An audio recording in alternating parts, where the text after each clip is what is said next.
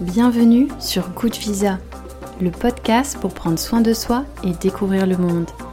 Partez à l'exploration de votre monde intérieur et de celui qui vous entoure. Je m'appelle Camille et je vous souhaite une bonne écoute.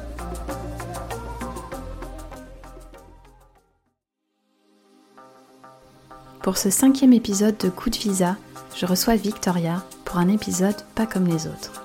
Victoria est née au Kazakhstan. Elle va nous raconter avec beaucoup d'émotion l'histoire de son pays et de ses ancêtres.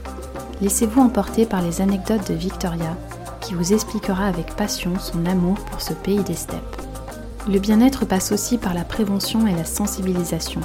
À l'occasion d'Octobre Rose, Victoria a généreusement accepté de témoigner avec son histoire. En effet, à l'âge de 30 ans, Victoria découvre qu'elle est malheureusement atteinte du cancer du sein. Elle va nous raconter une partie de son parcours. C'est une belle leçon de résilience que nous livre Victoria. Pour finir, nous parlerons d'un sujet surprenant, le crochet. Longtemps stigmatisé comme étant une activité pratiquée par les personnes âgées, le crochet revient à la mode, même pour les plus jeunes, avec plein de bienfaits. Je ne vous en dis pas plus et je vous souhaite une bonne écoute. Bonjour à tous, bonjour à toutes, bonjour Victoria. Bonjour Camille. Écoute, je suis ravie de te recevoir dans cette émission aujourd'hui. Merci d'avoir accepté mon, invitation. Et petit clin d'œil à cet ami en commun qui a eu la super bonne idée qu'on t'invite sur le podcast. Donc, est-ce que tu pourrais commencer par te présenter avec tes propres mots, nous dire qui tu es, d'où tu viens, et peut-être nous rajouter, euh, rajouter pardon, un petit fun fact sur, euh, sur toi que tout le monde ne connaît peut-être pas? Euh, Oui, encore une fois, merci Camille de m'avoir invité. C'est un vrai honneur. Euh, je suis très contente, c'est mon premier podcast, donc euh, je, je, suis vraiment contente de, de, participer à cette nouvelle aventure. Euh, je suis Victoria, donc j'ai 32 ans. Je suis allemande. Je pense qu'on peut l'entendre avec mon, mon, petit accent. C'est très charmant. Merci. Et mon fun fact, c'est que quand on me demande euh, depuis combien de temps je suis en France, je ne sais jamais répondre parce que j'ai une relation très difficile avec la France et Paris euh, spécialement. J'aime Paris et à la fois j'ai toujours envie de partir d'ici. Donc euh, une fois que je suis pas à Paris. Paris me manque, la France me manque et quand je suis en France, j'ai très envie de partir. Donc en fait, j'ai fait des allers-retours. Les derniers dix ans, je fais toujours des des allers-retours de trois mois, six mois, un an parfois, euh, des, breaks où je n'étais pas euh, en France.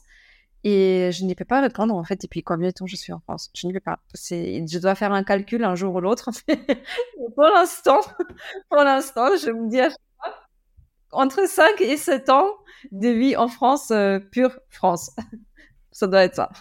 D'accord. Bah, écoute, merci pour cette petite introduction et pour la petite histoire, bah, tout simplement, on est collègues de travail depuis, euh, depuis trois ans et euh, on a vécu tout ce qui est la pandémie à distance et ainsi de suite. Et puis, euh, il y a eu d'autres événements dont on parlera un petit peu plus tard dans le podcast. Donc, pour commencer, par rapport au, au, pays dont on va parler aujourd'hui, c'est une chose que j'ai découvert il n'y a pas si longtemps que ça en plus. Tu es d'origine, enfin, tu viens du Kazakhstan. Oui. Donc aujourd'hui, on va parler de, enfin, tu vas nous parler de, de ce pays. Je trouve qu'en plus, c'est une, une super opportunité de parler d'un pays dont on ne parle pas tous les jours, une destination qui est quand même assez euh, inédite. Donc raconte-nous, parce que là, tu nous as expliqué que tu as vécu en France, mais donc tu es né au Kazakhstan? Je suis née au Kazakhstan, exactement, oui. Euh, je vais vous raconter euh, l'histoire du Kazakhstan qu'on connaît peut-être pas et on va pas trouver sur Wikipédia. Euh, mais c'est une histoire importante, euh, surtout pour moi, parce que c'est, ça retrace l'histoire de ma famille et de mes ancêtres. Euh, pourquoi est-ce que moi je suis allemande, mais je suis née au Kazakhstan?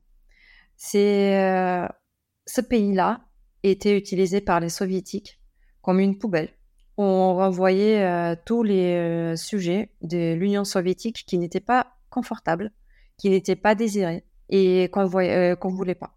Donc, euh, le Kazakhstan, euh, surtout les steppes euh, de Kazakhstan, ont été utilisées comme une décharge, une décharge de, des humains qu'on renvoyait là-bas et qu'on laissait là-bas survivre. Voilà. Ceux qui ont survécu sont là, et ceux qui n'ont pas survécu, on ne saura jamais combien ils en sont. Mais c'est plusieurs millions. mes ancêtres n'étaient pas confortables pour les soviétiques, pour une simple raison que c'était des chrétiens et des Allemands. Les Allemands, être allemand et chrétien à la fois, à l'époque, était une condamnation. On était condamné à mort. Ou on te, ou on te renvoyait dans Sibir, Sibir, la Sibérie, le Kazakhstan, le, le nord du Kazakhstan, où il fait moins 50 l'hiver et plus 50 l'été. Donc, euh, des, un pays qui, euh, voilà, qui a cette triste histoire, euh, malgré euh, les bons moments qu'on pouvait vivre là-bas en tant qu'enfant. Moi, pendant mon enfance, je savais toujours que le fait que je me suis retrouvée au Kazakhstan, les ancêtres qui se sont retrouvés au Kazakhstan, c'était parce qu'on n'évoluait pas de nous dans, voilà, dans l'Union soviétique. Et ça, c'est quoi? C'est tes parents qui te l'ont expliqué quand tu étais assez jeune? Non, non. Et ça aussi, c'est encore une euh, euh, page noire, en fait, dans les histoires familiales euh, comme ça, c'est que très rarement, tes grands-parents ou tes parents t'en parlent parce que c'est c'est dur.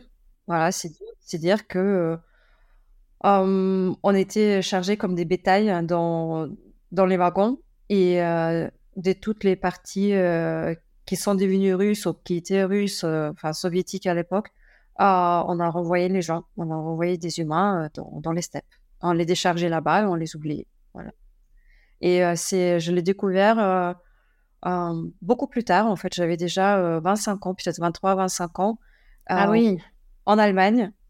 Et c'est mon arrière-grand-mère qui m'a raconté en disant que voilà, elle va bientôt mourir et euh, elle aimerait bien nous parler en fait de, de ces événements-là. Donc euh, c'est comme ça que j'ai pu euh, enfin comprendre comment ça se fait que les, il y a des Allemands, il y a jusqu'aujourd'hui des Allemands dans les steppes du Kazakhstan. D'accord, donc il aura, il t'aura fallu attendre près de 25 ans en fait pour comprendre d'où tu venais. Oui. Ça parce que donc t'es resté combien de temps au, au Kazakhstan quand tu étais plus jeune? Je suis née euh, dans les années euh, donc 90. C'est la fin de l'Union soviétique. Et euh, il y a beaucoup des Allemands qui ont quitté, qui ont enfin pu, parce que voilà, c'était la chute de l'Union soviétique. Et enfin, on les a libérés dans le sens propre. les Allemands qui ont été les, les capturés des guerres. Les, voilà, les, les Allemands, qui, les chrétiens aussi, qui, qui n'étaient pas bienvenus ont pu enfin changer de, de, place, en fait, changer de pays. Euh, il y en a beaucoup qui sont restés au Kazakhstan. Il y en a beaucoup qui sont retournés euh, en Allemagne, au Canada, etc., etc. Donc, en fait, euh, dans les années 90, tous les Allemands que je connais, en fait, avaient un seul objectif, c'est d'avoir des papiers. en partir. Pour partir. Et mhm. moi, je suis donc restée 12 ans au Kazakhstan euh, le temps que mes parents euh, fassent les papiers euh, pour pouvoir partir en Allemagne. Donc après, tu étais ado et tu as découvert la, vie en Allemagne. J'ai découvert la, vie en Allemagne, mais aussi j'ai compris que ma grand-mère qui parlait allemand, c'était en fait un allemand, un allemand bizarre. Disons, enfin c'était un dialecte. Voilà, c'était un, un dialecte qu'on parlait chez nous, moi, je parlais déjà, euh, enfin, je parlais allemand euh, quand j'étais petite, mais en famille. Et euh, c'était Plattdeutsch. donc, c'était un dialecte qu'on on s'est parlé en famille. Et donc, il fallait apprendre l'allemand, le vrai allemand, Hochdeutsch, dès le début. Voilà. D'accord. Parce que c'est vrai que là, tu as dit plein de choses intéressantes pour le petit point historique, on va dire. C'est vrai qu'il faut rappeler que le Kazakhstan, il est devenu en 1936 l'une des 15 républiques fédérées de l'URSS. Et comme tu le disais, il a fallu attendre le 16 décembre 1991 pour l'indépendance. Donc, euh, ben, comme tu viens de, nous l'expliquer. Et c'est vrai que par rapport aux langues parlées au Kazakhstan, donc la langue officielle, c'est le kazakh, avec euh, ben, cet alphabet cyrillique, et le russe qui est la langue de communication. Donc, est-ce que toi, quand tu étais jeune, tu as appris à parler russe aussi? Oui, le russe et le kazakh. Euh, je parlais assez bien euh, le kazakh, surtout à l'école. On avait des cours, surtout en kazakh, quelques cours en russe, mais surtout en kazakh. Donc, quand je dis que je suis bilingue, c'est même pas par rapport à au fait que je parle et le russe et l'allemand, c'est surtout parce que quand j'étais à l'école, je parlais déjà et le kazakh et le russe à temps plein en cours. Et l'allemand L'allemand à la maison, et c'était pas encore une fois de l'allemand, c'était un dialecte. Donc c'était, c'est très bizarre comme, comme langue. Je, ne sais même pas est-ce qu'on peut appeler ça langue parce que c'est vraiment un dialecte. C'est un allemand qui n'existe plus. Il y a vraiment plus beaucoup de gens qui le parlent. C'est presque mort. Voilà. Cette langue. Et du coup, après, comment ça se fait que tu parles français? Parce que peut-être que les auditeurs, auditrices vont se dire, mais elle parle combien de langues, Victoria? Elle a vécu dans plein de pays. J'ai appris le français euh, à l'école en Allemagne, parce que les Allemands sont très francophiles, euh, malgré ce qu'on croit. les Allemands adorent le, français et euh, c'est presque obligatoire à un moment donné ou l'autre dans ta vie à l'école de, prendre le français comme une deuxième langue étrangère. Et ça a commencé donc déjà à l'école. J'étais assez euh, douée. Je pense que une fois qu'on a commencé à vivre dans une famille qui parle une langue, mais finalement vit dans un autre pays où on parle une autre langue, mais ce pays-là, il, il est aussi euh, bilingue. En fait, c'est parce que le Kazakhstan, c'est un pays bilingue. Il faut, il faut le dire comme ça. Et en fait, hum, le cerveau d'un enfant qui, qui vit déjà dans une situation comme ça accepte toutes les langues qui arrivent après. C'est c'est vraiment euh, assez fluide. Donc, euh, à l'école, tout le monde me disait, mais comment ça se fait que tu apprends aussi rapidement le français? Je dis, euh, je sais comment faire. Et oui, parce que dès ton plus jeune âge, au final, tu as été amené à parler plusieurs langues, donc ça a peut-être amené une certaine, je sais pas comment pour, quel est le vrai terme, une... ouverture, ouverture d'esprit, ouverture de cerveau pour, oui. Oui, puis une certaine élasticité du cerveau. Euh, tes neurones, euh, ils comprennent tout de suite quand il faut parler une, euh, une autre langue. Et justement, si on se repenche un petit peu plus sur donc, le Kazakhstan, que tu nous en parles un peu plus. Donc tu l'as mentionné tout à l'heure avec les steppes, parce que c'est vrai que le Kazakhstan, c'est un pays de steppes, ça représente 26% du territoire. Il y a des déserts, c'est 44% du territoire, des semi-déserts, des forêts et des lacs. J'ai vu qu'il y avait des, des, photos de lacs sublime avec notamment, euh, que je dise pas de bêtises, le lac Balkash, qui est l'un des plus grands lacs euh, d'eau douce. Et ce qui est assez particulier sur ce lac, donc corrige-moi si je me trompe, il est divisé en deux parties, avec une partie qui est salée et l'autre partie qui est d'eau douce. Oui, le lac Balkash, c'est euh, c'est très beau, c'est unique, c'est un vrai bijou c'est le patrimoine humain, humain, En fait, c'est incroyable. C'est euh, ça aussi a une histoire très triste. Je suis vraiment désolée, mais en fait, à chaque fois, je pense quand je parle du Kazakhstan, je raconte beaucoup des histoires tristes, mais malheureusement, c'est ça fait partie euh, de, l'histoire de ces pays. Donc, et aussi, je trouve qu'il faut en parler parce que c'est bien sûr, il a beaucoup souffert et il faut en parler. Il faut que les gens sachent ce qui s'est passé euh, dans, dans ce magnifique pays qui euh, a un peuple kazakh euh, tellement euh, accueillant, tellement chaleureux. J'aime les Kazakhs, j'aime ce peuple et je trouve que c'est très injuste ce qu'ils ont dû souffrir, ce qu'ils ont dû endurer. Hum, et par exemple, voilà, le lac Balkhash, à un moment donné, les soviétiques ont décidé de faire des essais des bombes nucléaires dans les lacs du Kazakhstan. C'est pareil. Pourquoi dans le lac du Kazakhstan? Bah Parce que ouais, les Kazakhs, c'est un petit peuple c'est un grand pays. Euh, c'est la décharge euh, quelque part par là, donc on peut y aller, on peut euh, lancer une bombe nucléaire dans les steppes et, une, et faire des essais des bombes hydrogène en fait dans, dans les lacs.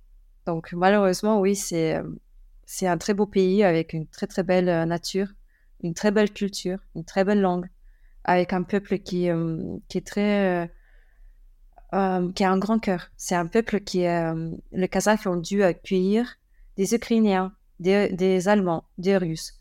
Euh, ils ont dû accueillir des criminels, les criminels que soviétiques ont désignés comme des criminels. Et ce peuple-là, ils ont accueilli tout le monde et ont beaucoup aidé. Mes ancêtres sont vivants. Enfin, moi, je suis là et mes ancêtres ont survécu grâce aux Kazakhs ce peuple nomade qui euh, recueillit euh, tous ces, gens-là dans les steppes, les, a, les, les amener en fait dans leur, euh, dans leur petit village et même si eux ils n'avaient pas beaucoup à manger, en fait ils partageaient. Et c'est très beau, je trouve que dans leur existence, à, la terreur, à la dictature, était en fait de ne pas laisser ces gens-là mourir dans les steppes, dans, le, mmh dans les mesures de possible. Et je trouve que c'est beau. C'est vraiment beau, donc un grand cœur au Kazakh et à Kazakhstan. Mmh, bah, je comprends mieux, je comprends bien. Et mmh, justement, pour revenir un petit peu sur, euh, sur tous ces paysages, euh, toute cette steppe, ça a l'air euh, fascinant. J'encourage vraiment les gens à aller regarder sur Internet des photos du Kazakhstan, parce que si je peux me permettre la petite parenthèse aussi sur, le podcast, certes, c'est pour donner envie aux gens de, de voyager, de s'évader, mais voilà, par rapport, on en reviendra, on reviendra sur le sujet pardon, dans un épisode plus tard. Mais c'est vrai que voilà, on peut pas voyager tous les 3-4 matins par rapport à l'environnement. C'est, on peut pas prendre des avions tous les 3-4 matins.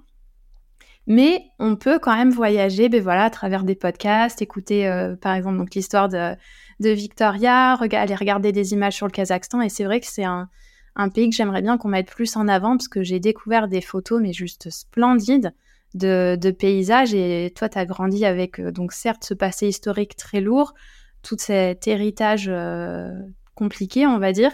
Et hum, à côté de ça, une richesse, euh, une diversité incroyable parce que tu me, tu redisais en, en off. Donc c'est le neuvième pays le plus vaste du monde et tu m'expliquais c'est cinq fois la taille de la France, donc c'est vraiment un pays immense.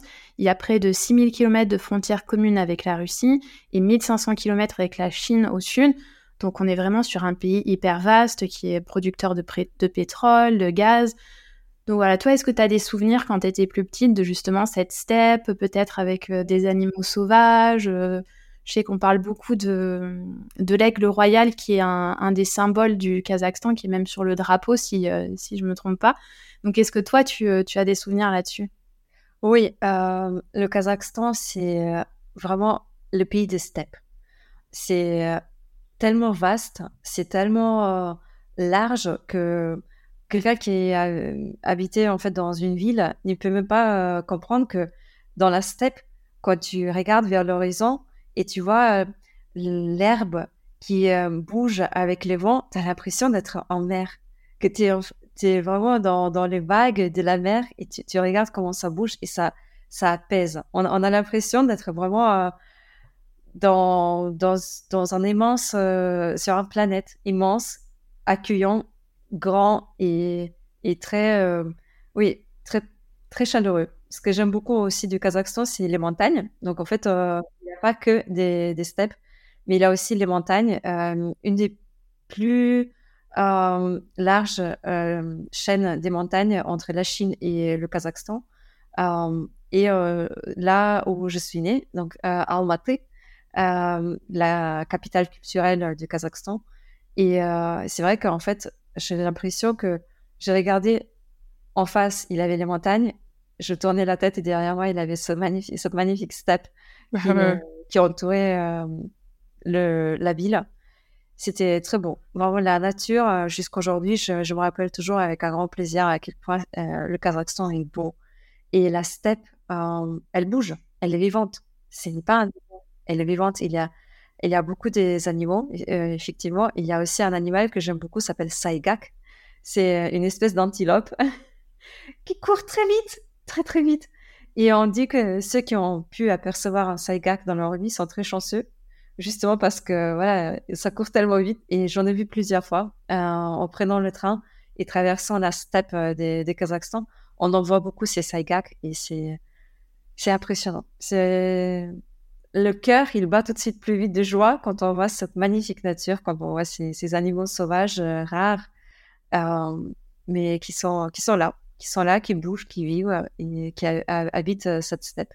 Ça me vend tellement du rêve et de t'entendre en parler avec autant de, passion. Et justement, est-ce que tu as pu y revenir depuis que tu as, depuis que tu as quitté le pays quand tu étais ado? Est-ce que tu as pu y retourner? Non, on n'a pas pu y retourner parce que une fois que les Allemands ont quitté le Kazakhstan, ils ont dû abandonner leur euh, euh, nationalité kazakh. C'est parce qu'en fait, c'était jamais notre nationalité. Euh, ah oui. Au Kazakhstan, c'est pas le droit du sol, c'est le droit du sang.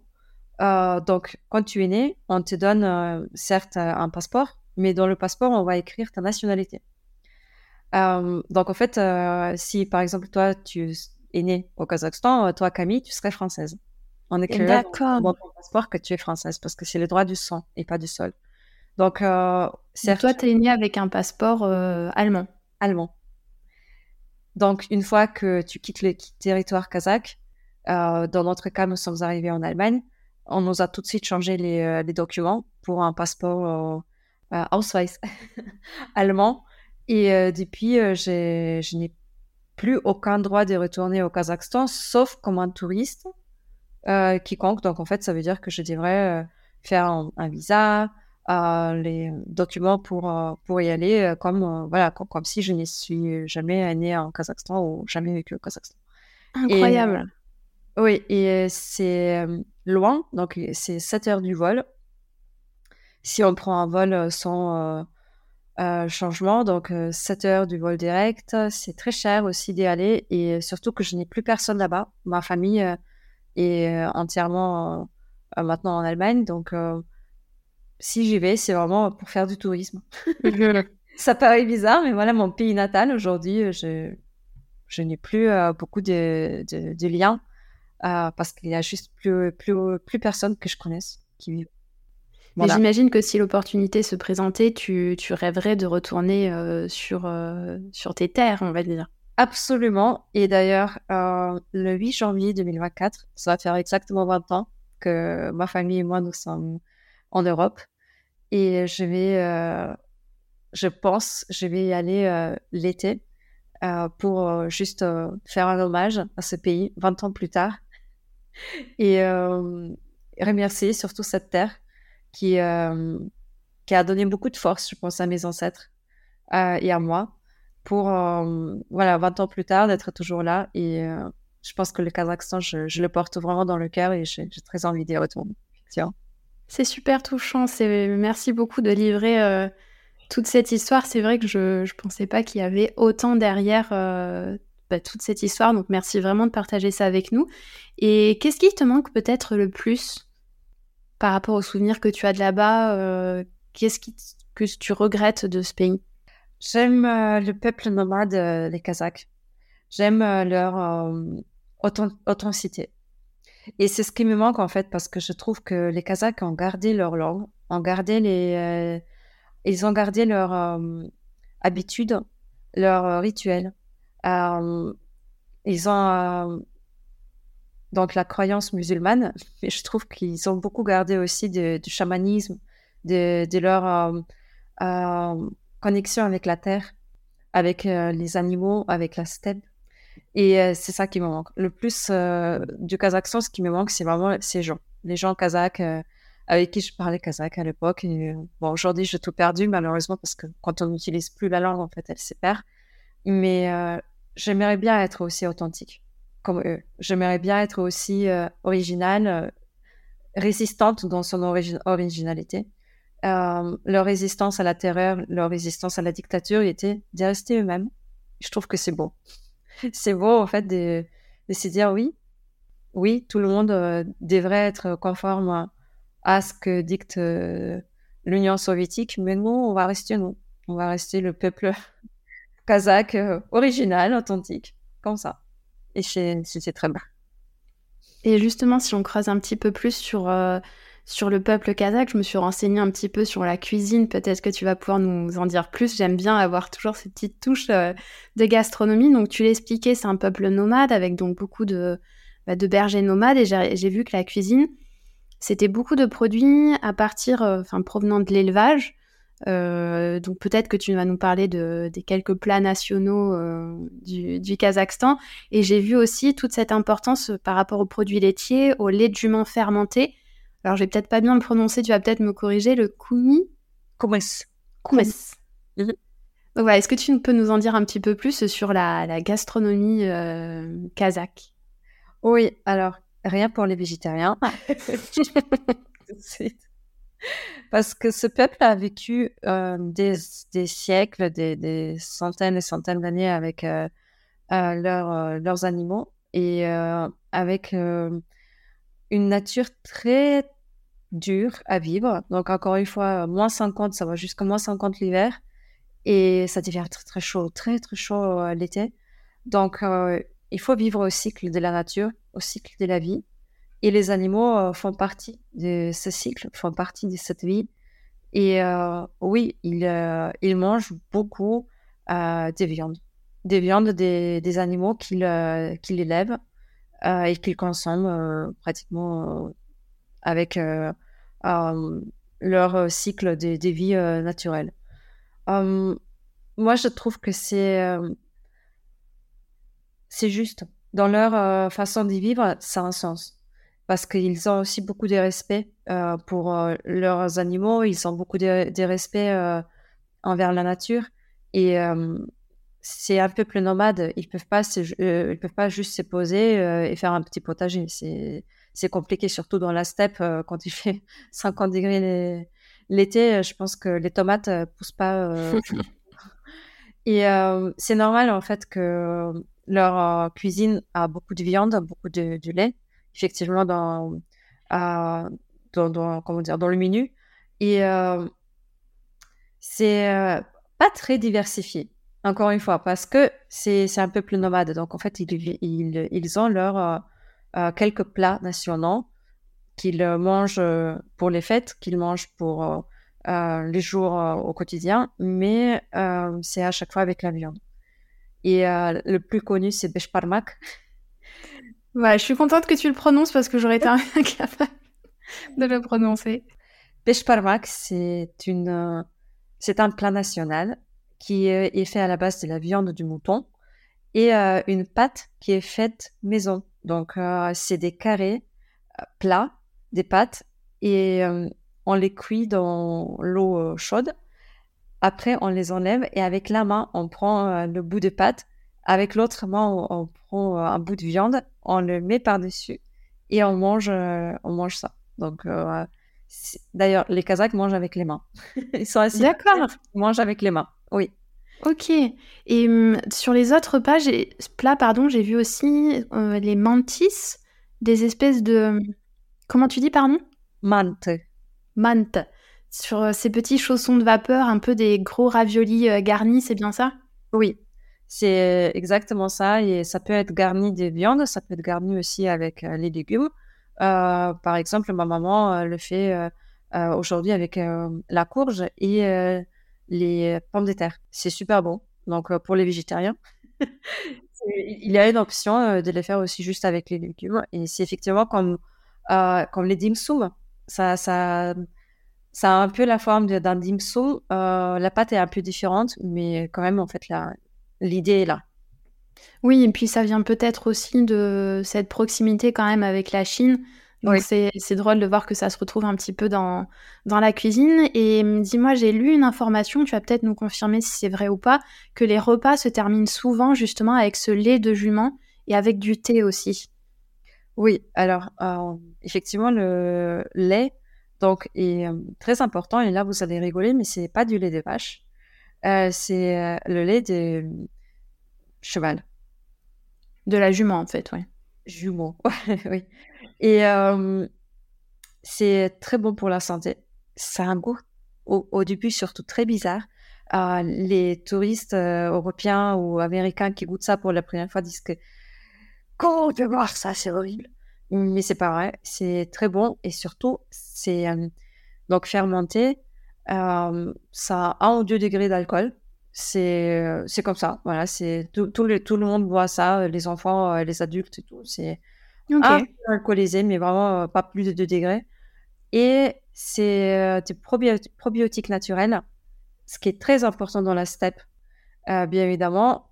Et aussi, je ne sais pas comment on peut prouver ça scientifiquement, mais euh, ça rafraîchit euh, l'été. Donc, ça, ben, ça aide l'organisme humain de perdre quelques degrés de chaleur. C'est comme ça. C'est vrai, c'est c'est prouvé scientifiquement. Ce peuple-là, il a survécu grâce à ce lait, à les chaleurs euh, incroyables pendant le mois d'août, quand la steppe elle, devient couleur cuivre, tellement la, le soleil brûle. Mais ce lait-là, il est rafraîchi et ça aide euh, vraiment de, survivre à la chaleur. Incroyable. Et du fait que tu parles de, cette chaleur et de ce froid, ça me fait penser aussi, euh, quand on pense à ces pays comme le Kazakhstan ou même l'Ouzbékistan, je, rêverais de, visiter, de, visité aussi l'Ouzbékistan. J'avais vu, alors bon, c'est pas une grande fierté, mais je regardais l'émission Pékin Express et je crois que c'était il, y a deux ans, ils avaient, parcouru justement euh, tout ce qui est euh, bah, l'Asie centrale avec l'Ouzbékistan et on voyait beaucoup de yourtes. Euh, est-ce qu'il y a des yourtes justement aussi au Kazakhstan? Est-ce que toi tu, je sais pas, vous habitiez peut-être en ville ou plus dans plus dans la nature avec les yourtes Comment ça se passe? Alors oui, les yourtes c'est normal de les voir. Encore une fois, quand on traverse le Kazakhstan pour aller d'un point à l'autre, forcément, on traverse la steppe. c'est comme ça, ce, pays, il est énorme. Et quand on dit, ah oui, je vais aller visiter euh, mes, euh, euh, ma famille, mes copains à côté, à côté, à 300 km, 400 km, c'est un peu normal, en fait, pour les distances du Kazakhstan. je reviens dans trois jours. d'avoir des voisins qui, oui, qui sont à quelques centaines de kilomètres de chez toi c'est euh, normal. Et donc, à chaque fois que tu traverses le, la steppe, forcément, tu vois les yourtes. Et euh, oui, j'ai déjà euh, passé quelques jours dans une yourte. Donc, je dormis dans, dans, une yourte, tout simplement parce que le train s'est cassé. Oui, ça arrive. Et le temps qu'on le répare, tout le monde était déchargé du train dans la steppe. Et les Kazakhs, ce peuple qui est, qui est tellement accueillant, euh, on dit euh, aux femmes avec les enfants euh, de rejoindre Aoul. Aoul, c'est un petit village. Et dans ce petit village, il n'y avait que des yourtes. Et en fait, ils ont accueilli les, les femmes avec les enfants, qui, enfin, ceux qui avaient vraiment besoin de, de repos et d'avoir quelques jours de. Non, pas quelques jours, c'était quelques heures, mais quand même de, repos. donc, j'ai eu de la chance que ma maman avait ma soeur qui était un bébé. Et donc, nous trois, ont, été accueillis par euh, des inconnus dans une yourte. On nous a donné un peu à manger, on nous a donné un, un c'est un, tapis euh, sur lequel nous sommes euh, allongés et on passait quelques heures juste au calme pour voilà, pouvoir se, recharger et attendre que le train soit réparé. Voilà. Donc ça rejoint beaucoup ce que tu nous expliquais sur, sur la chaleur humaine, cette, cet accueil qu'a ce peuple en fait. Oui, ce peuple-là une. Euh, euh, c'est un proverbe qui dit que un, un hôte, un, invité, il est euh, roi. Donc en fait, c'est n'importe qui est un invité. Donc à partir du moment où tu fais pas partie du village, mais tu te retrouves là-bas, tu es un invité, on va te donner la meilleure place dans la yourte, du thé, et le peu qu'il y a à manger, c'est toujours pour le hôte. C'est comme ça. Et c'est incroyable. J'ai déjà vécu ça euh, moi-même. Je sais comment c'est euh, boire du thé 10 euh, litres et 10 litres, 10 litres du thé. c'est du thé noir avec du lait. Et il y a même aussi une tradition, c'est du lait salé. C'est-à-dire qu'on ajoute un peu du sel dedans, thé noir avec du lait et du sel. Encore une fois, ça aide à survivre l'hiver et l'été mais c'est comme ça. C'est une spécialité kazakh. J'adore. Et dis-moi, qu'est-ce que tu, pour conclure cette partie sur le Kazakhstan, qu'est-ce que tu dirais aux, aux, gens qui ont envie de découvrir ce pays ou est-ce que tu aurais peut-être un conseil ou est-ce que tu as envie de justement pousser encore plus les gens à venir découvrir ce pays? Qu'est-ce que tu aimerais euh, dire aux auditeurs et aux auditrices? Absolument y aller. N'est surtout pas avoir des préjugés que, ah oui, euh, c'est dangereux, euh, ah, je ne sais pas, c'est tellement loin, on connaît pas. C'est pas dangereux. Vraiment, les Kazakhs, le peuple kazakh, les, euh, les gens qui vivent là-bas sont pas dangereux. Ils sont même euh, très accueillants, très chaleureux. Encore une fois, ils sont très aimables, donc il faut surtout pas avoir peur d'y aller. Allez-y au mois de septembre. Septembre, c'est vraiment le meilleur mois pour découvrir le Kazakhstan parce que fait plus aussi chaud qu'en mois d'août. Et aussi, et il fait pas froid.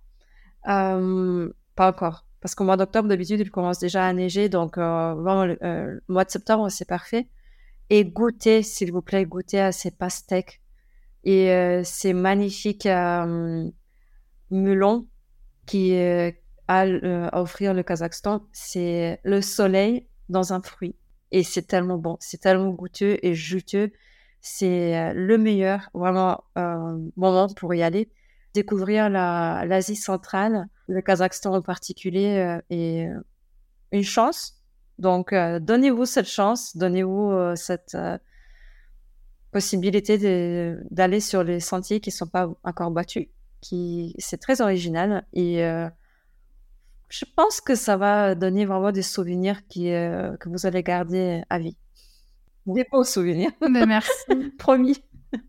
Et pour la petite transition, j'avais envie de rebondir sur quelque chose que tu as dit tout à l'heure. Tu me disais que le, peuple, le peuple kazakh pardon, avait ce côté très résistant de par son passé, que les, Kazakhs voilà, avaient une, certaine personnalité de super forte. Et je me suis dit, mais je commence un peu plus à comprendre pourquoi tu, as été aussi forte ces dernières années. Je me demande si ça ne vient pas justement aussi de bah, ton héritage culturel, parce qu'on ressent vraiment cette force aussi dans dans ta personnalité parce que pour cette transition sur euh, la partie plus bien-être du podcast, euh, le bien-être, ça passe aussi par la prévention et la sensibilisation. Donc, je tiens beaucoup à remercier euh, Victoria et je suis tout émue de, le dire, de vouloir bien partager avec nous son, parcours de ces dernières années qui a été quand même assez plus qu'intense, on peut le dire, pour qu'on puisse parler de, de, prévention et de sensibilisation. C'est quelque chose qui me, touche beaucoup aussi parce que je trouve que c'est aussi important par rapport aux écoutes que j'ai sur ce podcast. Je sais qu'il y a beaucoup de femmes qui écoutent et même pour les hommes qui écoutent, justement, on va parler donc du, euh, cancer du sein. Euh, parce que c'est, on est encore au mois d'octobre, donc c'est pour ça aussi que c'est important pour moi qu'on, sorte cet épisode à temps par rapport à toute la prévention qu'il y a sur le mois d'octobre. Et je, je pense, pardon, que c'est un sujet qui touche aussi bien les hommes que les femmes, parce que par exemple, j'ai envie que les j'aimerais, pardon, j'aspire à ce que par exemple les hommes qui écoutent ce podcast puissent aussi parler de prévention, de sensibilisation à leur mère, à leur sœur, à leur, euh, à leur épouse, à leur compagne, voilà, qu'on puisse diffuser aussi ce message euh, de prévention et ce message d'espoir aussi, parce que, comme on le disait en off, on va parler de bien-être parce que ce qui t'est arrivé t'a permis de, voir un peu les choses différemment et de maintenant aujourd'hui focaliser encore plus sur ton bien-être. Et je trouve que c'est une source d'inspiration. Donc encore une fois, merci beaucoup de bien vouloir parler de, tout ça avec nous. Est-ce que si c'est OK pour toi et tu me dis à n'importe quel moment s'il y a des, des, sujets ou des questions qui, euh, qui ne te conviennent pas, Comment ça s'est passé en fait C'était euh, quand est-ce que tu as découvert que tu avais du coup un cancer du sein? Alors, euh, j'avoue que pour moi, le cancer des seins était, euh, ou le cancer tout court, était un inconnu, un terrain complètement inconnu. J'ai jamais eu dans la famille, Dieu merci, dans mon entourage proche, quelqu'un qui avait le cancer. Donc, n'importe quelle forme de cancer. Donc, bien sûr, quand on entend toujours quelqu'un qui a eu un voisin, une cousine qui a eu un cancer. Donc, c'est toujours loin et on pense toujours que ça n'arrive qu'aux autres. Faux ça peut aussi arriver à nous ou à quelqu'un de nos proches. Moi, ça m'est arrivé donc au mois de février 2021. J'étais sous la douche, euh, en train de me savonner, quand j'ai senti euh, un nœud dans le sein. Vraiment une. D'abord, je pensais, pour l'anecdote, je pensais que c'est un bout de savon qui est qui est collé, qui est resté collé, et je je comprenais pas pourquoi est-ce qu'en fait il s'en va pas. Et là, j'ai regardé plus bas et je, je comprends que bah, bon, en fait, c'est pas du tout euh, un bout de savon, une petite boule dans le sein. C'est un nœud dans le sein. Euh, autopalpation, auto, euh, comment dire, écoute, écoute euh, de soi-même et surtout, oui, il faut vraiment faire de la prévention et commencer par soi-même, se toucher et essayer de se sentir est-ce que je sens quelque chose dans, euh, dans les aisselles, euh, dans mon sein, etc. Donc, euh, c'était vraiment juste un petit nœud, mais j'ai eu tout de suite l'idée d'aller voir un médecin. Donc, pareil, n'est pas attendre que ça devienne plus grand, n'est pas attendre le bon moment pour aller voir un médecin. J'ai contacté mon manager et je lui ai dit que demain matin, je ne suis pas là parce que je vais voir mon gynéco. Point. Ce n'est pas oui, mais demain j'ai des, des rendez-vous éventuellement la semaine prochaine. Tout de suite. Un cancer n'attend pas. Oui. Si vous sentez un nœud, une boule, n'importe quel endroit dans, dans votre corps, c'est jamais bon. Une boule, un nœud, il faut tout de suite aller voir le médecin pour n'importe quelle raison. même si c'est un fibrome, même si c'est quelque chose de bénin, il faut quand même le surveiller, le consulter. Donc, euh, le lendemain, j'étais déjà chez, chez, la gynéco et euh, qui m'a prescrit une biopsie. Pareil, la biopsie qui était dans deux jours. Donc, le plus rapidement possible, une biopsie, prélever les euh, cellules et voir est-ce que c'est bénin ou est-ce que c'est bénin. Et dans mon cas, c'était pas bénin. Donc, même pas une semaine plus tard, je savais que j'ai un cancer mmh. de sein. Et là, l'aventure commence à chercher le bon organisme, le bon médecin, le bon chirurgien, l'hôpital qui euh, nous convient, etc. Et euh, là aussi, je veux encourager absolument les femmes de choisir son médecin, de choisir son, son, hôpital et c'est donner en fait cette possibilité que dans le malheur, euh, trouver la force de ne pas juste faire quelque chose par défaut, mais choisir l'équipe qui va nous accompagner pendant cette, cette aventure. J'appelle mmh ça comme ça on n'y peut pas guérir dans un hôpital qui, euh, qui nous déprime. on n'y peut pas guérir euh, avec un chirurgien, avec un oncologue à qui on ne fait pas confiance. C'est comme ça. Donc, on a le droit de dire à cette équipe-là, je ne fais pas confiance ou je fais moins confiance. On a le droit de dire cet hôpital ne me convient pas parce que ça me déprime. On a le droit. S'il vous plaît, les filles, les femmes, on a le droit. On a le droit de dire je veux changer, je veux aller à l'autre bout de la ville, à l'autre bout du monde, trouver l'équipe, le, médecin, les chirurgiens, l'hôpital qui me convient. Moi, je changeais trois hôpitaux, enfin deux, et c'est le troisième, l'Institut Marine Curie, qui, euh, où je, je, pu guérir, vraiment dans, entouré de ces médecins, entouré de, d'un hôpital qui, qui est joyeux, qui donne la joie, qui donne euh, l'espoir et euh, c'est important. Je trouve que c'est important. Euh, vraiment, c'est dire que seulement parce que j'ai eu mon ordonnance euh, dans tel hôpital, ça ne veut pas dire que je suis condamnée à être soignée dans ce parce que ça, c'était fondamental pour toi de tout au long de ce processus, parce que tu es passé par malheureusement par toutes les étapes, mais c'est ce qui fait aujourd'hui que, que tu vas mieux et que on l'espère tout ça, c'est vraiment terminé et comme tu dis, cette aventure est, est fini, mais tu as fait vraiment attention à te sentir bien avec tes décisions, bien dans ton corps, être à l'écoute de ton corps, j'imagine aussi. Oui, oui, et euh, surtout aussi, euh, j'ai fait euh, donc plusieurs avis, j'ai cherché plusieurs avis. Ça aussi, nous avons le droit à ça. C'est un droit humain d'avoir plusieurs avis. C'est mon corps, c'est ma santé et c'est aussi ma décision. Comment est-ce que je vais me faire soigner donc, c'est pareil, c'est quelque chose qui me paraît pas évident, mais euh, je me suis euh, renseignée euh, sur le parcours des soins que je vais, que je vais devoir traverser.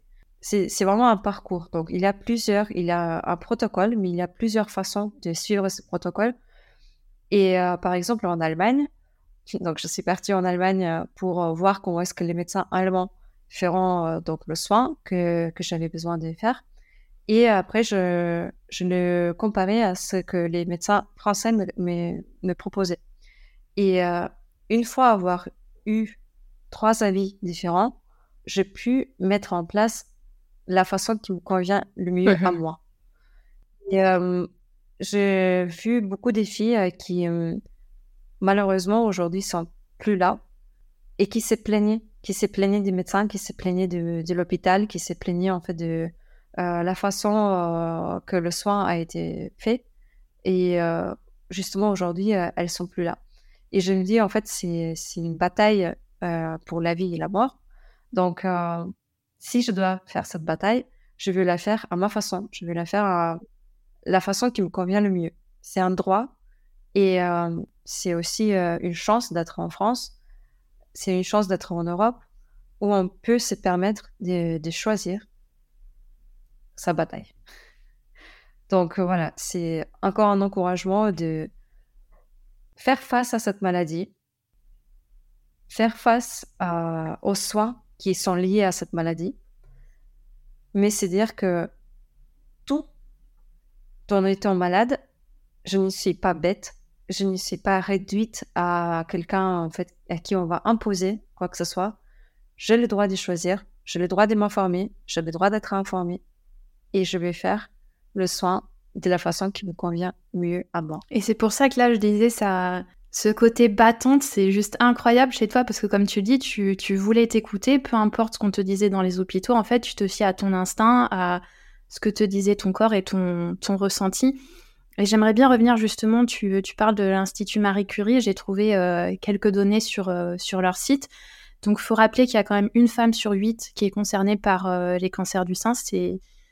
Plus les années passent, plus les chiffres sont malheureusement alarmants. Il y, a plus, il y a eu plus de 61 000 nouveaux cas en 2023, dont 12 000 décès, parce que c'est le premier cancer et la première cause de mortalité par cancer chez les femmes.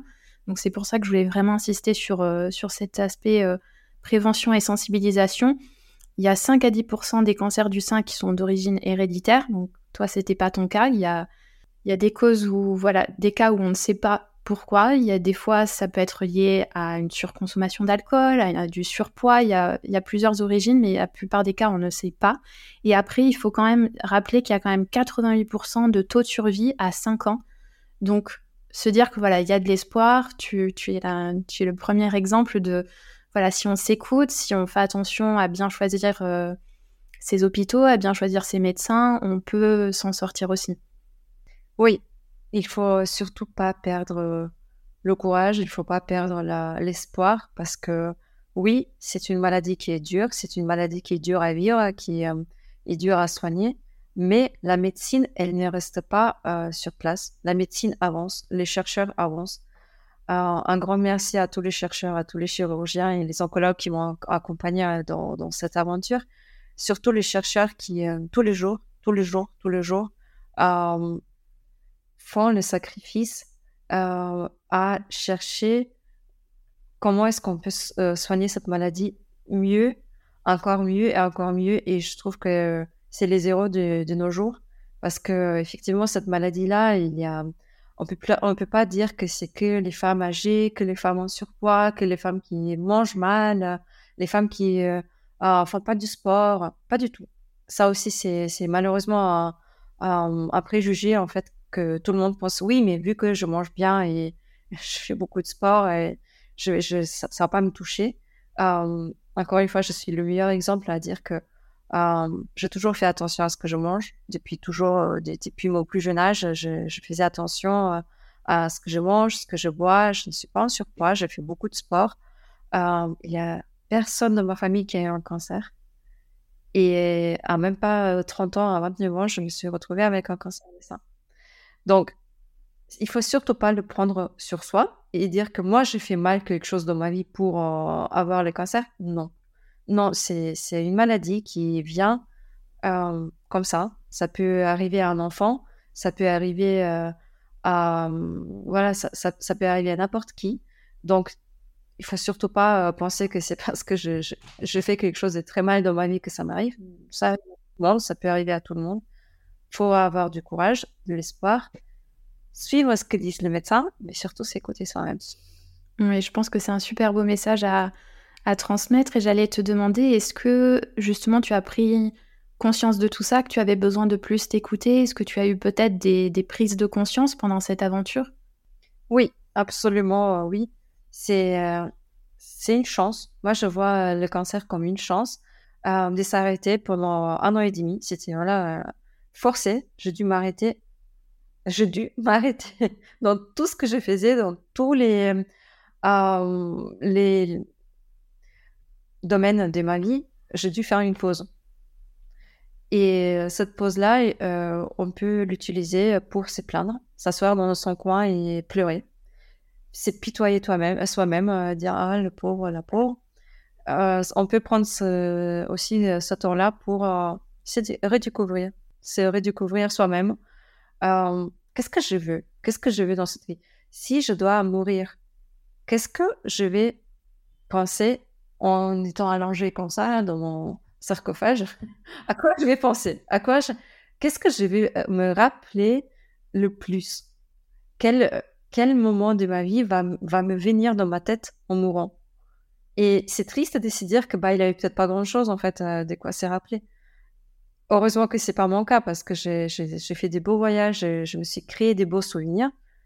Et c'était un soulagement. Je me suis dit, bah tant pis, je vais mourir, mais j'ai vécu une super vie. j'ai vécu 30 ans de, bonheur, j'ai vécu 30 ans d'aventure, de, de, joie de vivre, de la vie, de la vraie vie. Et il y en a plein qui n'ont pas cette chance-là d'essayer de le dire. Donc, créez-vous des souvenirs pour que quand vous mourrez, de toute façon, on va tous mourir, bah, la vie, elle soit, euh, elle était là pour quelque chose. pas, pas gaspiller pour, euh, voilà, des, des moments euh, tristes ou de la, des, des, comment dire, de la défaite. C'est, on, peut, d'ailleurs, on a ce choix de se dire comment est-ce que je vais mourir avec un sourire ou en pleurs. Moi, j'ai décidé que même si je dois mourir, je vais sourire. Pouf, quelle, euh, quelle leçon tu me laisses, euh, tu me laisses plutôt sans voix et hum, comment rebondir après ça? Peut-être nous, nous, dire justement maintenant dans ton quotidien, donc est-ce que, est-ce que ça y est, j'imagine que tu dois continuer peut-être de temps en temps des examens pour euh, t'assurer que tout va bien Oui, les examens qui sont comme des petits rappels, des petits piqûres des rappels à chaque fois, c'est demander est-ce que euh, je, vais dans la bonne direction. Donc, euh, chaque décembre où je dois faire le, euh, le PET scan, c'est aussi comme un, petit euh, résultat euh, de l'année qui est passé et j'ai le droit de regarder pas qu'à l'intérieur de moi est-ce que j'ai plus de métastases et est-ce que je, je suis en bonne santé, mais aussi regarder en arrière. Il y a encore une année qui est passée, encore une année euh, que j'ai vécue sur cette terre. J'ai eu la chance de vivre sur cette terre. Qu'est-ce que j'ai fait? Qu'est-ce que j'ai fait cette année-là? Est-ce que tout s'est bien passé? Est-ce qu'il a des choses à améliorer? Qu'est-ce que je vais améliorer? Parce qu'il y a toujours quelque chose à améliorer. Donc, euh, c'est vraiment une chance à chaque fois de, retourner à l'hôpital, euh, faire ce, cet examen-là et aussi euh, c'est donner le temps à faire un examen pour soi. Et euh, pendant cet an et demi où j'ai pu redécouvrir moi-même, j'ai découvert aussi euh, une activité bien-être que je vais conseiller à tout le monde. Hommes, femmes, enfants, n'importe qui peut la faire. C'est le crochet. J'adore parce que je vous cache pas que quand Victoria m'a dit j'ai envie de parler de crochet, je me suis dit mais qu'est-ce qu'on va aller raconter sur le crochet? Eh bien, figurez-vous, enfin, Victoria va vous l'expliquer avec ses mots, j'ai découvert mais tellement d'aspects sur le crochet que bah, je suis conquise. Je, je, te, laisse la parole, Victoria, pour nous expliquer, parce que c'est donc quelque chose qui t'a accompagné euh, toute la durée de ton traitement, que tu as mis en place assez rapidement? Oui, alors, euh, les chimios, c'est long. On est allongé dans, dans un, une espèce de lit euh, sous la perfusion et il faut s'occuper pendant euh, 3, 4, 5, parfois 6 heures. La lecture, à un moment donné, euh, ça fatigue et, en fait, moi, je commençais à chercher un, une occupation qui euh, pouvait occuper mes mains, surtout parce que voilà, c'est dur d'être allongé longtemps et j'ai découvert le crochet. Le crochet qui permet d'occuper les mains l'esprit, vider la tête et aussi créer avec ses propres mains euh, quelque chose de beau. Compris que le crochet, ça calme aussi. Ça donne un, un sens à 6 heures ou 5 heures qu'on passe euh, dans un lit d'hôpital. Et on ressort de là-bas avec un petit porte-clés, avec des petites chaussettes, avec un bonnet. Donc, c'est, on peut choisir les couleurs. Moi, j'aime beaucoup faire les choses qui sont bien colorées avec beaucoup de couleurs joyeuses. Et oui, le crochet, c'est aussi un bien-être pour les neurones dans le cerveau parce que la chimio, elle tue malheureusement aussi les cellules du cerveau. Donc, euh, les neurones qui ont été créés euh, quand on était petit, surtout entre la partie gauche et la partie, la partie droite du cerveau, disparaissent avec la chimio. Et il faut faire des efforts pour les recréer pour recréer les neurones, donc c'est n'importe quelle activité comme la lecture ou apprendre une langue, c'est très bien. Mais par contre, après, il faut connecter le cerveau, donc la partie dro droite du cerveau et la partie gauche du euh, cerveau. Il faut créer les, neurones, le schéma des neurones, en fait, entre les deux parties du cerveau. Pour le faire, il faut occuper les deux mains à la fois. Donc, la main droite qui va représenter la partie gauche du cerveau et la main gauche qui représente la partie droite du cerveau. Pour le faire, le crochet est parfait parce que comme ça, on utilise les deux mains et donc on facilite la communication entre les deux parties du cerveau. donc, une occupation, un, hobby incroyable, euh, utile, très euh, réconfortant et surtout euh, très, comment dire, utile à notre cerveau. Donc, je conseille vivement et j'espère que ça va aider à quelques gens à se redécouvrir soi-même. Gratuit, plein de tutos gratuits sur YouTube. Donc, il faut même pas dépenser des fortunes pour apprendre à crocheter. C'est euh, tout est sur YouTube. Moi, j'ai jamais pris euh, des cours de crochet. Euh, j'ai vraiment appris ça avec le YouTube. Oui, voilà, j'allais te demander comment tu as appris. en fait, tu as appris sur le tas comme ça avec des, avec des vidéos. Oui, vidéos YouTube. Incroyable. Et justement, quand j'ai fait quelques petites recherches, comme à mes habitudes, j'ai vu que c'était l'une des formes d'artisanat textile les plus anciennes parce que les origines remontent à l'Antiquité et en fait, les premiers crochets étaient fabriqués à partir d'os, de bois et de coquillages. Donc c'est pour ça que ça, ça, rend la chose difficile à, dater avec précision en fait à quand ça remonte le, crochet. Mais après, voilà, par exemple, dans les années 1960, avec le mouvement hippie, le crochet s'est énormément développé. Et, euh, même de nos jours, on voit, euh, alors je ne savais pas que ça s'appelait comme ça, les amigurumi, ces petits animaux en peluche, en crochet. Euh, déjà, moi, je me dis, ça serait mon premier petit challenge d'arriver à faire un petit animal comme ça. Effectivement, tu l'expliquais, il y a, enfin, tu l'as pas expliqué, mais il y a plusieurs techniques. Est-ce que toi, tu as une technique de crochet spécifique? Parce que j'ai cru comprendre qu'il y avait euh, tout un tas de techniques différentes dans le crochet. Je ne peux pas te le dire. Je ne sais pas. Je... Toi, c'est le, basique en fait. Le basique, je fais les amigurumi, effectivement, j'en fais beaucoup. Euh, mon préféré, d'ailleurs, si tu veux un cadeau, euh, je pourrais te l'offrir. C'est un petit euh, Yoda. Et je l'offre en disant et que la force soit avec toi. oh, c'est beau parce que c'est vraiment un tout petit porte-clés bébé Yoda qui, qui donne de la force, qui souhaite à tout le monde d'avoir beaucoup de force. Trop mignon. Et c'est vrai que pour avoir vu tes créations, moi, je sais déjà que je vais aussi te commander, te commander, je précise, une, euh, une housse d'ordinateur. Enfin, tu fais des choses incroyables. Et c'est vrai, comme tu l'expliquais, donc pour rappeler, donc il y a la réduction du stress et de l'anxiété parce qu'il y a ce rythme régulier du mouvement des crochets, la concentration requise pour suivre le motif précis. Ça améliore la concentration aussi parce que tu dois donc te concentrer sur les détails, les instructions. Pour, euh, c'est vraiment un certain exercice mental. Ça soulage aussi la douleur chronique parce qu'en fait, ça va servir de distraction par rapport aux souffrances. Et en fait, l'activité cérébrale et cette activité créative va aider à réduire la perception de la douleur.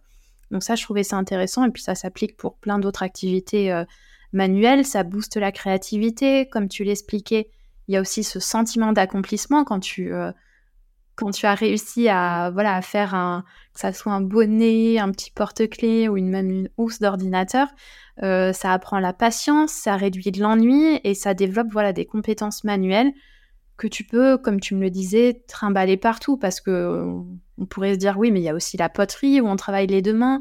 Mais en même temps, comme tu me disais, on va pas se trimballer, avec sa poterie en plein métro. métro, euh, Thalys, enfin le, train ou euh, l'aéroport l'avion, pour ceux qui euh, souffrent d'anxiété euh, dans les avions, euh, au moment du décollage, faire un petit amigurumi, ça, ça peut vraiment aider à, juste décrocher, à décrocher de ce qui se passe autour de toi. C'est... À décrocher Petit jeu de mots. Et où est-ce que tu trouves ton inspiration pour les nouveaux modèles? Tu vas trouver tout ça sur, en ligne, j'imagine? Oui, et euh, j'ai ma belle-fille qui a 10 ans, qui, euh, qui est vraiment une euh, machine à inspiration, parce qu'elle elle a toujours des idées, en fait, de ce qu'elle aimerait bien avoir comme jouet, qu'est-ce qu'elle aimerait bien avoir comme porte-clés. Et elle aide, elle m'aide beaucoup à, à comprendre. Trop oui. qu'est-ce qu'est-ce qu'un petit jeune, un petit, un enfant d'aujourd'hui aimerait bien avoir? Voilà, c'est elle ma, ma source d'inspiration. Trop mignon. Bah, écoute, merci pour ce, petit tips et c'est vrai que bah, j'encourage les, gens à pourquoi pas nous partager leur création euh, si vous vous lancez dans le, crochet à nous montrer tout ça. Et dis-moi, on arrive vers la fin de l'épisode déjà. Je sais qu'il y avait, on avait envie de parler de, millions d'autres sujets, mais euh, ça sera peut-être l'occasion de refaire un, épisode plus tard parce que je tenais juste à le mentionner que hum, aussi ce qui m'a beaucoup inspiré, c'est que depuis euh, ton aventure, j'aime bien qu'on appelle ça une aventure, tu fais énormément de bénévolat et ça me bluffe euh, tout ce que tu fais avec. Euh, je, remettrai le lien du Secours populaire de Paris. Tu, si tu peux peut-être nous dire deux trois petits mots dessus avant qu'on termine l'épisode. Oui, alors le fait de parler le russe m'aide en ce moment beaucoup pour aider les gens qui sont réfugiés ukrainiens et qui parlent le russe aussi. Euh, pour euh, les accompagner justement dans les hôpitaux et, les traitements médicaux. Donc, euh, le fait que le cancer m'a appris un, énorme vocabulaire, une liste des vocabulaires, tout ce qui est médical, je, peux aussi donc le traduire maintenant du russe en, français et du français en russe. Ça aide certains réfugiés dans leur visite euh, obligatoire ou visite euh, médicale qu'ils doivent faire ici en France. C'est ça, c'est-à-dire que maintenant ton bien-être passe aussi par celui des autres. Je trouve ça admirable que tu y consacres autant de temps. Donc si ça aussi, ça peut encourager des, ben, des personnes dans l'audience à se dire, bah, tiens, ça fait un moment que je n'ai pas fait de bénévolat, pourquoi pas me, me relancer là-dedans, au-delà du crochet et de toutes ces activités-là. Et pour conclure, est-ce que tu pourrais nous dire peut-être ton coup de cœur du moment? Est-ce que peut-être un livre, euh, un film euh, Qu'est-ce que tu aimerais partager avec euh, l'audience? Oui, j'ai un livre en ce moment que j'aime beaucoup aimer, qui commence comme le podcast par un sujet très triste et, un peu déprimant, mais ça termine sur la joie, sur la joie de vivre. C'est le livre s'appelle euh, Le corps n'oublie rien. Uh, The Body Keeps Score. C'est euh, Bessel van der Kolk, l'auteur. Et c'est un livre sur le cerveau, l'esprit et le corps dans la guérison du traumatisme. Et pareil, comme avec le cancer, on pense à chaque fois que le traumatisme, ça arrive qu'aux autres. Ça, moi, traumatisé, mais non, pas du tout. C'est toujours les autres qui sont traumatisés. Et moi, pas du tout. Et euh, ce livre-là, il euh, explique qu'en fait, euh, chaque être humain est traumatisé par un sujet ou l'autre dans, sa vie. Notre corps s'en rappelle.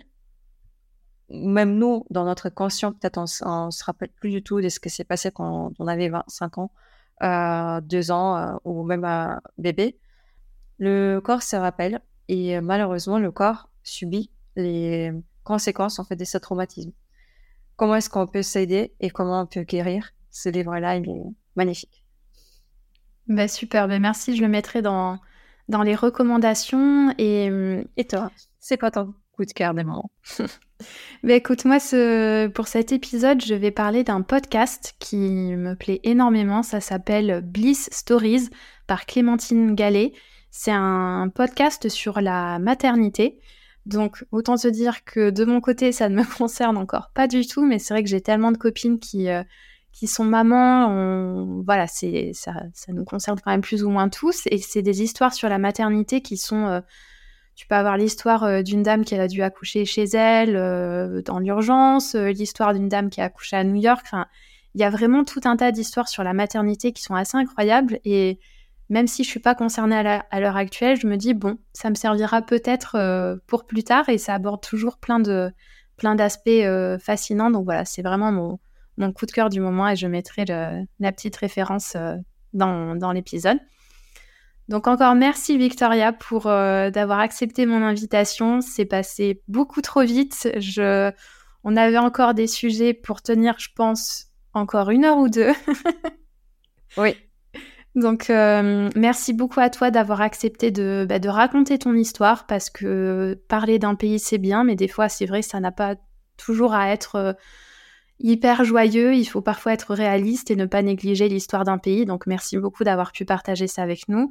J'espère que ça a donné envie aux auditeurs, aux auditrices de découvrir ce pays, d'en apprendre un peu plus sur l'Asie centrale. J'espère aussi qu'on aura réussi à, grâce à toi, à véhiculer ce message de de prévention, de sensibilisation. Donc, s'il vous plaît, toutes les femmes, même les hommes qui écoutent ce podcast, de vraiment pas négliger cet aspect-là, de penser à l'autopalpation. Donc, il y a même de plus en plus d'influenceurs qui se mettent à poster des vidéos sur comment faire une bonne autopalpation. Ne pas oublier ces rendez-vous euh, chaque année chez la gynéco. à partir d'un certain âge, ne pas oublier tout ce qui est mammographie. Vraiment, vraiment, comme le disait Victoria, c'est fondamental. Donc, j'espère qu'on aura réussi à porter ce message de prévention ensemble. Et puis pourquoi pas le crochet, hein se lancer dans, des activités manuelles, comme le disait Victoria, par rapport à notre cerveau. C'est hyper important de continuer à stimuler tous ces neurones et puis de stimuler notre créativité, notre bien-être. Donc voilà, encore merci Victoria. Je suis vraiment très touchée que tu aies accepté cette invitation. Et je vous dis à très vite pour un prochain épisode. N'oubliez pas d'aller sur, euh, sur le compte Instagram Good Visa Podcast où je partage euh, justement les références des épisodes, des petits clins d'œil et ainsi de suite. Donc voilà, merci Victoria et merci à tous. Merci Camille. À bientôt. À bientôt.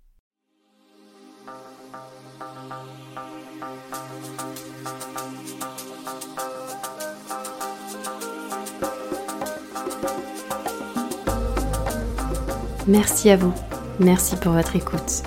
J'espère que cet épisode vous a plu et qu'il vous a permis de vous évader, de voyager, avec des pistes et des idées pour prendre soin de vous. N'hésitez pas à évaluer ce podcast et à le partager. À bientôt.